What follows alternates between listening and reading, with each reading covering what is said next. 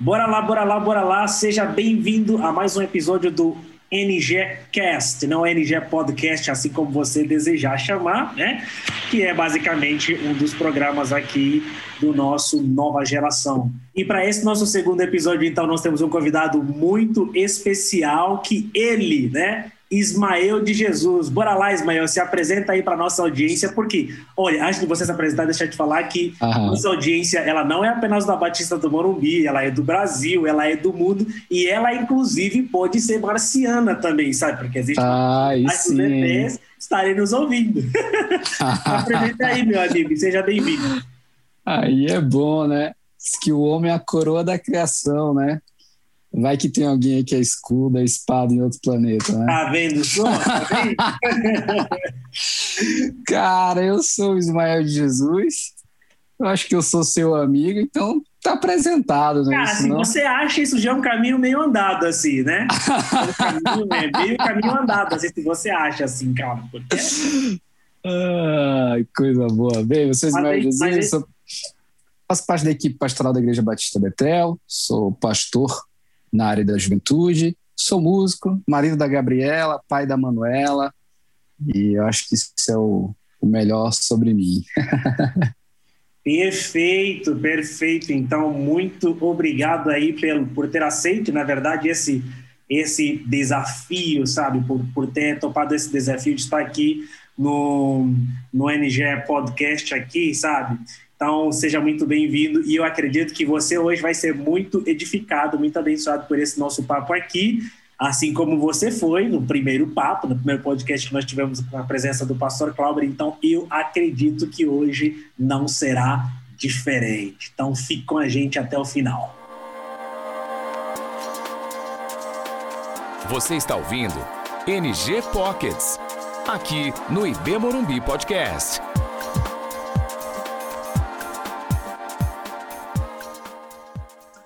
Ismael, nossa conversa de hoje é sobre passado. Teu passado te condena?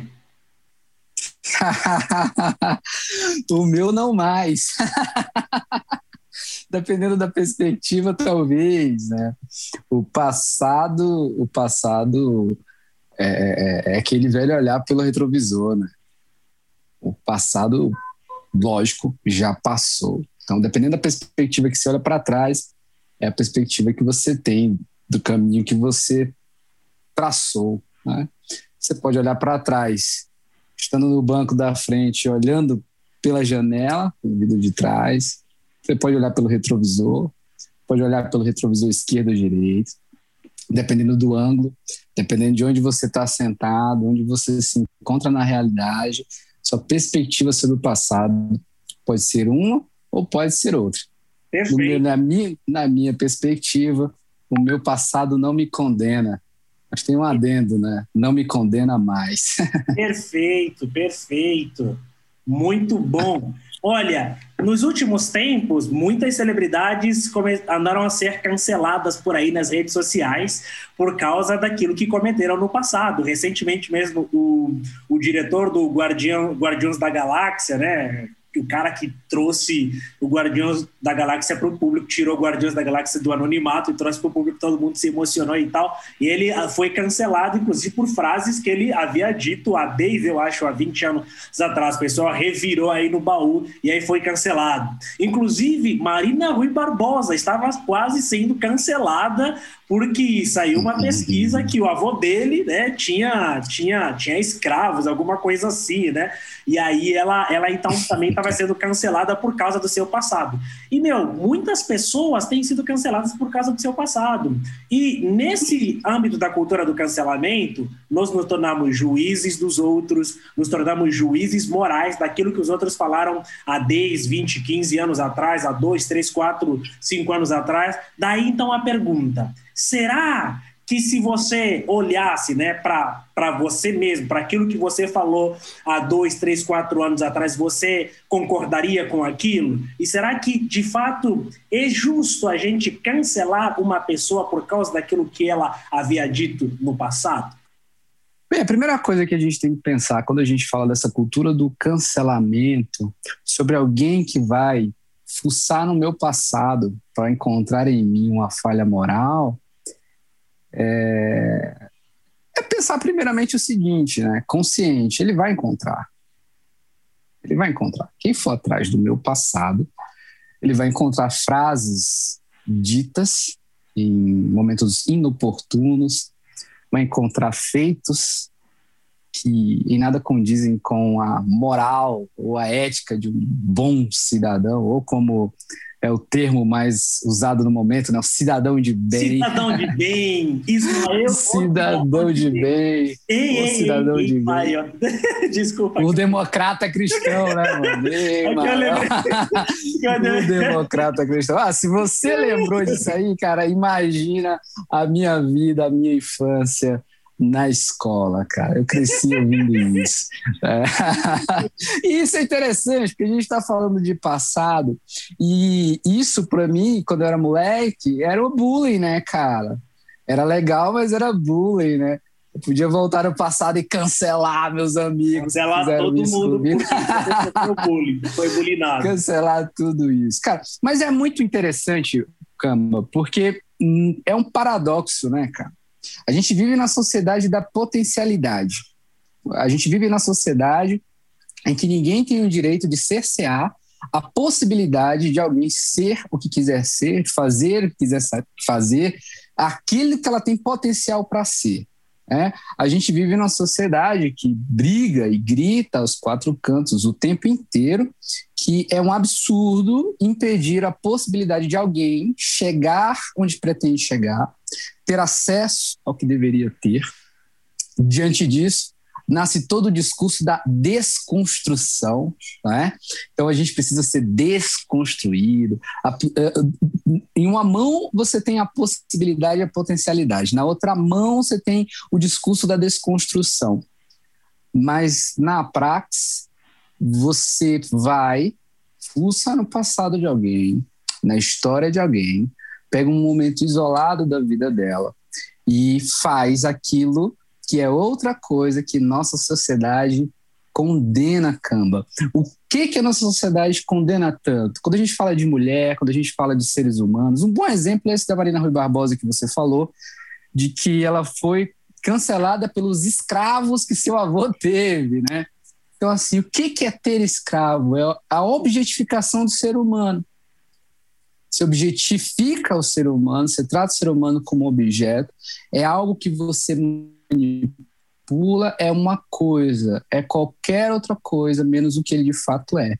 Quando você pega um momento da história de alguém e aprisiona aquela pessoa àquele momento específico, não seria isso uma nova forma de objetificação do ser humano, na perspectiva de que ela não é o que ela de fato é, ela é esse momento aqui, ó. Olha o que ela falou. Olha o que ela fez. É por isso aqui que ela deve ser julgada, mas não por tudo aquilo que ela pode ser, por toda outra palavra bonitinha do momento, né? Evolução, ser evoluído que ela poderia ser. Não, ela não é. Ela é isso aqui, ó. No caso da Marina Rui Barbosa, até pior, né? Ó, esquece a Marina É, Rui Barbosa. Olha o avô aqui. Não, não, de- detalhe aqui pra gente corrigir a informação. Não é o avô, é o tataravô da, da Marina Ah, o Tata- agora melhorou. né? Melhorou. Agora ela tem culpa. Agora sim. Quando era o avô, não tinha, não. Mas agora que é o tataravô. Melhor ah, ainda. não. Ah, não. que triste, né, cara? Então eu creio que é, é- é- é essa falta de coerência da, da- da- do ser humano na existência hoje. Se eu sou um ser em constante mudança, eu não devo ser aprisionado em um momento da minha história, em uma falha ético-moral da minha história. Não foi aquilo que eu postei. Graças a Deus eu deletei meu Facebook já tem um, um- quase um ano, antes da pandemia. Olha, só temos um, um cara que não usa Facebook faz um ano, olha só, mas usa Instagram. Cara, eu uso o Insta, porque o Insta, ah, então cara. na o- mesma. Não, não tô. Você sabe por que que eu não tô? Porque o Insta, cara, o Insta é um paraíso para mim. Eu descobri algumas coisas no Instagram. Primeira coisa é que eu posso fazer minhas postagens lá nos stories, etc. E raramente, raramente alguém vem para me agredir de fato por aquilo que eu disse. Geralmente, quando a pessoa discorda alguma coisa, ela manda o um direct lá, e eu já tive diversas situações bastante construtivas, de diálogo, né? E quando alguém vem, que é muito raro, eu nem lembro, Camba, eu nem lembro mesmo, quando alguém vem com peso de agressividade mesmo, eu, eu simplesmente ignoro. O Facebook, pelo contrário, ele parecia que era um palco, né? Porque todo mundo via. Então, todo mundo via, alguém fazia daquela postagem um palco um cenário ideal para eu lacrar, para eu imitar. Como o meu Instagram, isso não é possível, né? É, praticamente é, é, não é possível, até porque eu não lido com postagens em temas uh, uh, como eu lidava no Facebook. Meu Instagram tem mais a ver com a minha vida, minha família, não é um Instagram de marketing pessoal, não Instagram para bombar, não é nada. Meu Instagram é só uma rede social. Como o Facebook é. também era. A diferença sim, é que o Facebook sim, virou mas, palanque. Mas, mas, eu entendi, é. eu entendi. O Facebook ele tem essa tem essa é, possibilidade de fazer, de potencializar, inclusive, as coisas, né? Mas o que a gente está falando aqui, por exemplo, com relação à cultura do, do, cancelamento, a pessoas serem canceladas por causa do seu passado, isso tem a ver com um aspecto muito interessante que me chama a atenção, que tem a ver com a identidade, né? Quem nós somos, então, né? Então, você cancela a pessoa por causa daquilo que ela falou há dois, três, quatro, cinco anos atrás, há... É, é, a, a, a Ana Paula Valadão agora, foi, acho que foi chamada, inclusive, para por causa de palavras, Depor, né? ela falou palavras homo, contra homoafetivos, e aqui, perceba muito bem, né, sem fazer recorte aqui do nosso, do nosso bate-papo, nós não estamos defendendo as palavras que as pessoas falam, não é isso que nós estamos defendendo. Né? Muito pelo contrário, se a pessoa falou alguma coisa errada, ela precisa mesmo se retratar, e ela é, tem, tem, que, tem que se retratar por isso mesmo, né? não é um incentivo a falar coisas com coisas.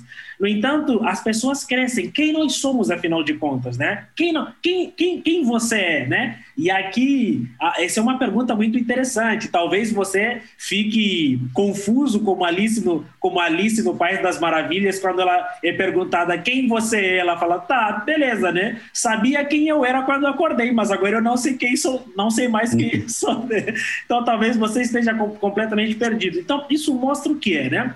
Parece que o nosso passado, ele, ele está ali, ele está ali no passado exatamente, porque faz parte também de nós. Ele, ele, ele, ele faz parte do processo de crescimento e de construção mesmo da nossa identidade. É óbvio que nós não somos necessariamente aquilo que o nosso passado nos revela a respeito de nós mesmos, mas não é possível, inclusive, apagar completamente o nosso passado a ponto de vivermos uma vida como se nada tivesse acontecido. Quer sejam as coisas boas, quer sejam as coisas más, elas fazem parte da construção dessa identidade que nós vamos moldando o tempo inteiro, né? Então, por isso que eu acho, inclusive, é, algo muito complicado a gente, por exemplo, cancelar ou julgar uma pessoa por causa daquilo que ela, que ela fez no passado. E a transformação? Onde é que a gente coloca a possibilidade de transformação, a possibilidade de mudança de uma pessoa?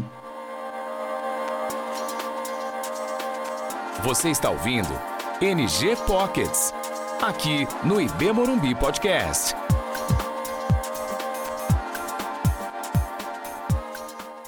Então, é o que é, eu acho que tem pontos interessantes nessa sua fala aí também, porque a primeira coisa desses pontos, primeiro desses pontos que acho que a gente cabe ressaltar agora é esse lance do quem somos, né? No começo você falou, ah, Ismael, se apresenta aí. E o que eu falei? Ah, sou Ismael, sou pastor na Igreja Batista Betel, uh, pastor na área de jovens, marido da Gabriela, pai da Manuela. Né? E se a gente parar para pensar, na verdade, isso não é o que eu sou, esses são meus feitos, né, Cam? Quando a gente fala de quem a gente é, a gente fala dos nossos feitos. A gente fala do que a gente conquistou, do que a gente conquista, do que a gente luta para. Então, uh, ser pai da Manuela é resultado de uma história construída com a Gabriela. Né? Ser marido da Gabriela é resultado do desenvolvimento de uma relação com a Gabriela. São feitos ser pastor e ser pastor na Igreja Batista Betel de São Paulo é resultado dessa trajetória.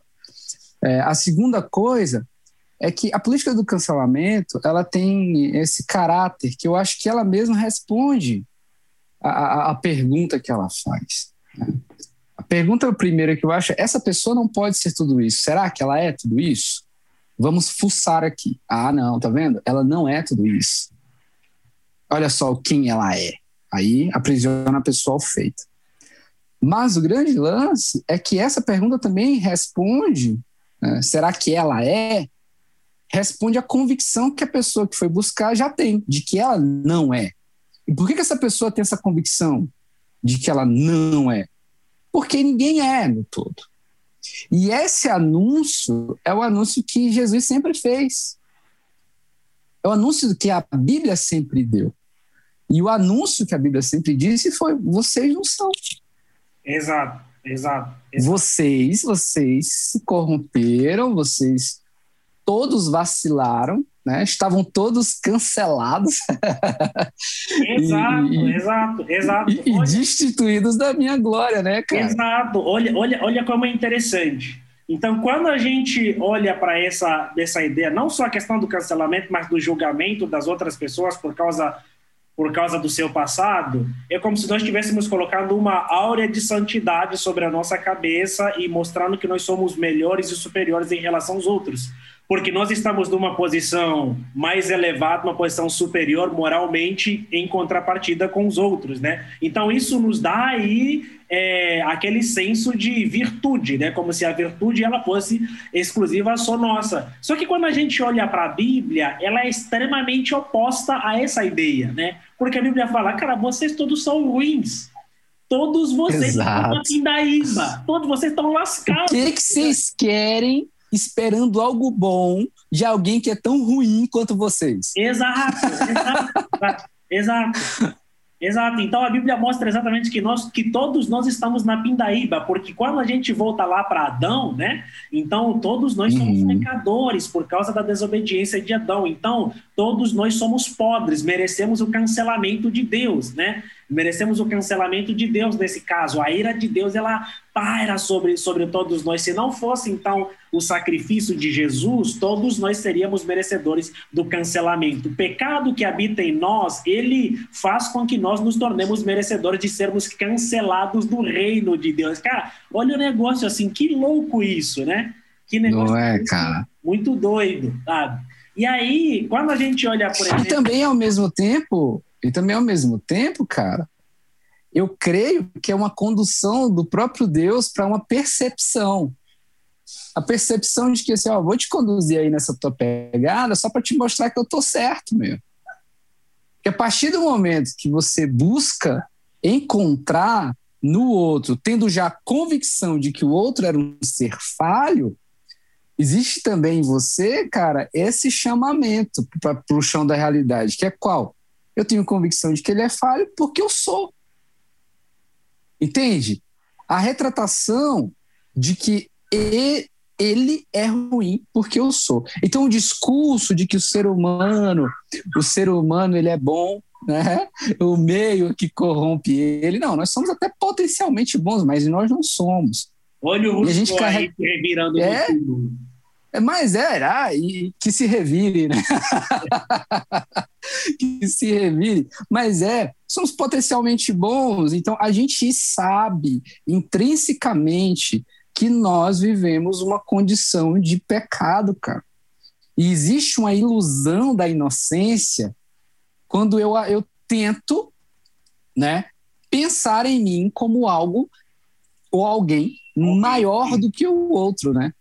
E isso revela mais uma vez, né, que nós somos picados pelo orgulho da serpente, né? Porque a mostrar que revelar que somos picados pela serpente do Satanás lá, não é meramente nem pensar que a gente é maior do que outra pessoa. Basta a gente entender que tem gente que é menor que a gente, né? Já é motivo suficiente para revelar o quão pecadores nós somos e sim, né? Como todos nós estávamos cancelados. Né? Maravilha. Cara, e o incrível de tudo isso, eu não sei se você acha incrível, mas eu acho incrível, é que existe uhum. uma boa notícia, né? É que a, através do evangelho nosso passado ele não nos condena mais, exatamente como você como você te perguntei no, no início da nossa conversa. E aí, se o passado te condena, você falou, depende da perspectiva, né? Então, quando a gente olha para a perspectiva do Evangelho, nosso passado não nos condena mais. E Paulo foi o grande exemplo de tudo isso, cara. Paulo foi sanguinário, perseguidor da igreja, religioso, é, o cara que perseguia a igreja, queria matar as pessoas na igreja. E aí ele, depois do encontro. E resume também isso como zeloso da fé, né? É, não, é, é exato, né? Exato, exatamente. Ele fala exatamente, é zeloso da fé, né? Mas um cara muito bruto aí perseguindo os cristãos, mas a partir do momento que ele se encontra com Cristo, né? Aí ele é liberto exatamente. Esse passado se extingue completamente? Não, porque até quando ele vai para Jerusalém, os discípulos ficam meio olhando desconfiado para ele, assim. De imediato, ele não é aceito, né? Ele não é aceito de imediato o pessoal fica meio com uma ressalva, assim, tá, será que é verdade mesmo? Será que esse cara, né, é, só tá dando, só tá fazendo uma pegadinha, daqui a pouco vai mandar... O cara fala isso para Deus, né, o Ananias fala isso para Deus, ó senhor, peraí, mas esse cara aí é aquele lá que eu ouvi falar. Cara, Deus, olha, se liga, esse cara, ele fez atrocidades com os meus amigos, com o povo, teu povo. Ah, senhor, peraí, esse cara aí não. Né? Esse é o diálogo de Ananias. E aí Exato. Deus olha e fala assim, cara, é basicamente fica na tua, entendeu? Não cabe a você, cara. Deixa comigo, que eu vou ensinar esse cara aí o que é padecer por mim, né? Exato. Só vai lá e faz. Exato, perfeito. Então isso mostra claramente que em Cristo, é, nosso passado, ele não mais não mais nos condena. E se você fosse transmitir isso para um adolescente, para um jovem que está com a cabeça cheia, pensando nas coisas que fez no passado, é, no, na maneira como ele se portou no passado, e agora ele está com Cristo, veio para a comunidade, mas ainda continua sendo amarrado pelo, pelo passado. Cara, o, o que você diria para essa pessoa, sabe? Como é que você chamaria essa pessoa? Como é que você ajudaria essa pessoa a olhar que isso não faz mais sentido ela ficar presa, basicamente, nesse passado? Você está ouvindo NG Pockets, aqui no IB Morumbi Podcast.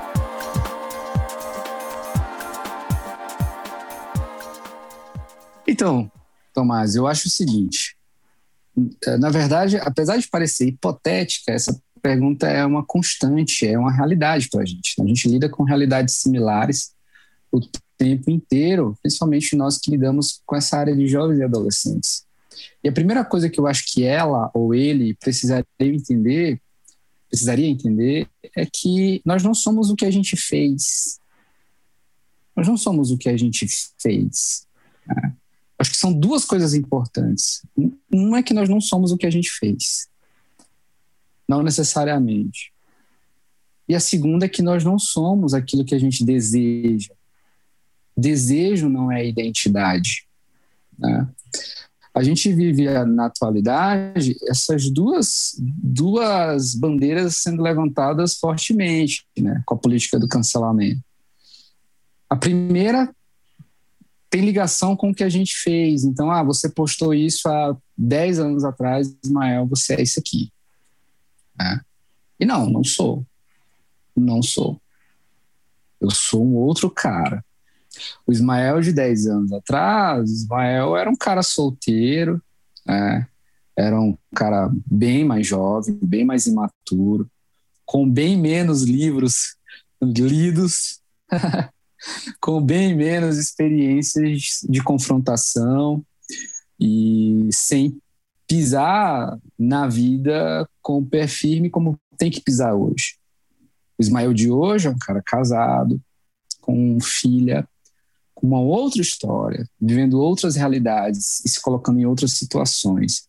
Então, não sou o que eu fiz. Aquilo constitui a minha história? Constitui. E me trouxe muito aprendizado em diversas áreas.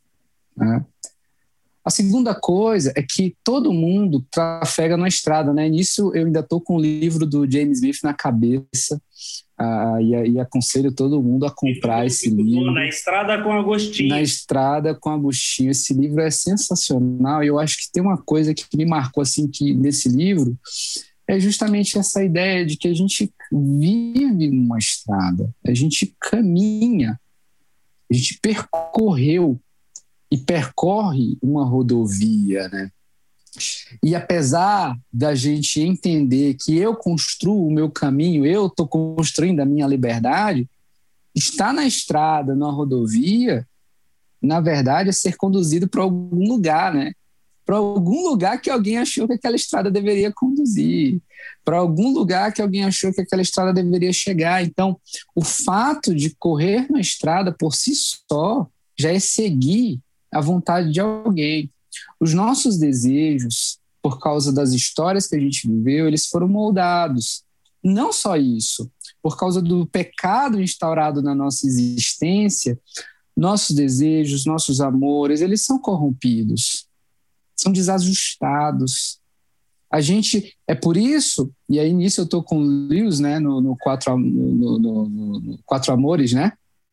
É isso? Sim, é. os quatro amores. Isso. Os quatro amores, os quatro amores. Eu tô com ele quando ele fala justamente de desse Deus como jardineiro do pomar das afeições. O Deus que coloca nossos desejos em ordem, né? E tô com o evangelho quando fala desse Deus que nos chamou para a liberdade. E essa liberdade, Tomás, ela não consiste em eu ser livre para fazer o que eu quero fazer. Ela consiste em ser tão livre que eu me recuso a fazer até aquilo que eu quero fazer. Perfeito. Aquilo que as minhas, aquilo que as minhas pulsões, os meus desejos querem me empurrar para fazer. Perfeito. Eu sou tão livre disso que eu digo não. Perfeito. Tô querendo, Perfeito. mas não faço. Então eu não sou os meus feitos. Né? Eu não sou os meus feitos, eu não sou os meus desejos. E aí, indo para o evangelho nessa perspectiva de transformação, uma vez vinculado com Jesus e entendendo a graça, eu não recebo como herança aquilo que eu mereço. Eu recebo como herança a herança de quem eu estou. E a herança de quem eu estou é a herança de Cristo Jesus. Então, a beleza do Evangelho é essa. Porque uma vez em Cristo Jesus, eu não tenho como olhar para o outro com os meus olhos pecadores, querendo cancelar o outro. Sim, eu, eu preciso, olho com... sempre olhar com, com as lentes, com as lentes de Cristo, né? E é aquilo que a gente fala bastante aqui aqui, aqui, aqui no, na, na, nova geração a respeito da cosmovisão cristã. Né? Então, quando, uma vez que Cristo me alcança, ele muda completamente a minha maneira de enxergar a realidade. Eu olho a partir da realidade de Cristo, né? E isso faz total Exato. sentido. Viu? Quando você fala a respeito de liberdade, eu gosto de falar também disso de liberdade, que ser livre não é você fazer tudo aquilo que você deseja fazer. Aquele que faz tudo o que deseja fazer não é livre, é escravo dos seus próprios desejos. Isso não tem a ver com com, com liberdade. E é exatamente isso. Então, o evangelho ele ressignifica essa, essa nossa... E isso é tão notório, isso é tão notório, Camba, que liberdade, poder de decisão não significa de fato a verdadeira liberdade, que a gente olha para um cara que é viciado em crack e ele, no exercício da sua liberdade, opta por comprar droga e consumir mais, mais, mais, mais, mais, e a gente não julga ele como livre a gente olha e o primeiro nome, o nome socialmente aceito é dependente químico, né? Uma traveste a escravidão como dependência química. A gente ele está exercendo sua liberdade ou não? Não é ele quem está comprando? Não é ele que sente a necessidade de consumir? Não é ele que diz assim, eu preciso disso, eu quero, eu gosto? É ele. Só que nós percebemos que isso de fato não é uma verdadeira liberdade. Certo, isso é escravidão. É. Então, existem liberdades que não são. Existem liberdades aos olhos nus que a gente fala assim, cara, isso não é liberdade. Então, essa liberdade em Cristo Jesus, essa consciência, né? Essa consciência. Travou aí? Não, não. Não travou. Pode voltar do E, e essa.